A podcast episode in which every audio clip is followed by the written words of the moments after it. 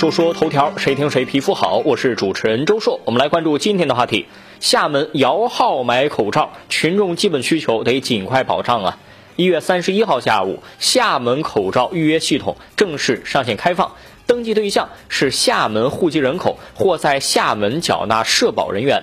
根据厦门市应对新型冠状病毒感染肺炎疫情工作指挥办公室的公告。厦门市民或缴纳社保人员，只要通过指定的 App，就是手机软件，到这个系统实名预约成功，就能够凭预约号用身份证原件，在预约时段到指定的线下门店购买。预约登记和购买规则是在公证处监督下，对符合条件的对象进行第一次摇号抽签。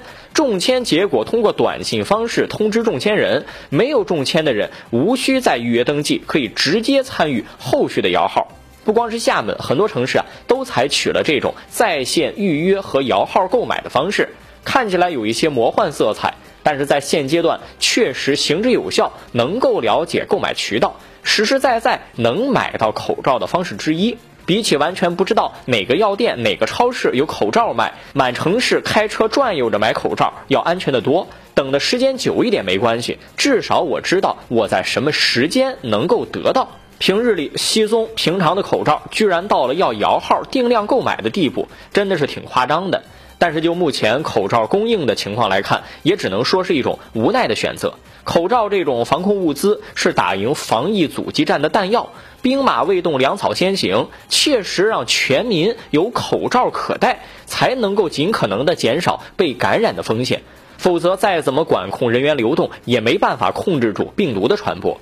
人民网的评论就指出说，基层需要口罩，不是口号，是消毒水，不是口水。有人反映说啊，一天收到妇联、振兴办、组织部、政府、县委、卫计局等十来个部门的文件，都是给乡镇安排防疫工作，好像大家都很重视，但没有一个文件、一个部门帮助乡镇解决哪怕是一个口罩、一瓶消毒水的实际问题。于是人民网就发文表示，用会议传达会议，用文件落实文件，显然这又是犯了形式主义的病。对于一线基层工作者而言也好，对普通老百姓而言也罢，购买获取部分防控物资困难是明明白白的。什么时候能消除这些困难，才能实实在在的消除群众的疑虑，也会更加增强群众的信心。最近一段时间，每天的说说头条，我都来搞一个新冠肺炎的谣言汇总，希望大家不要信谣传谣，勤洗手，保持身体健康。第一。国务院通知，任何平台不得销售口罩，这是谣言。第二，特朗普同意将新冠肺炎潜在有效药瑞德西韦专利豁免，这是谣言。第三，说二月三号开始，上海市各医院实名制进院，包括家属，这是谣言。第四，二月四号开始，福州将实施预约摇号购买口罩，这是谣言。第五，新型冠状病毒插入的基因片段是精心选择，是人工病毒，这是谣言。第六，中央空调存在传播新型冠状病毒的可能性，这是真的。第七，泰国找到了新型冠状病毒的特效药，这个事情还没有定论。第八，把饭做熟了，病毒就会被杀死，这个是真的。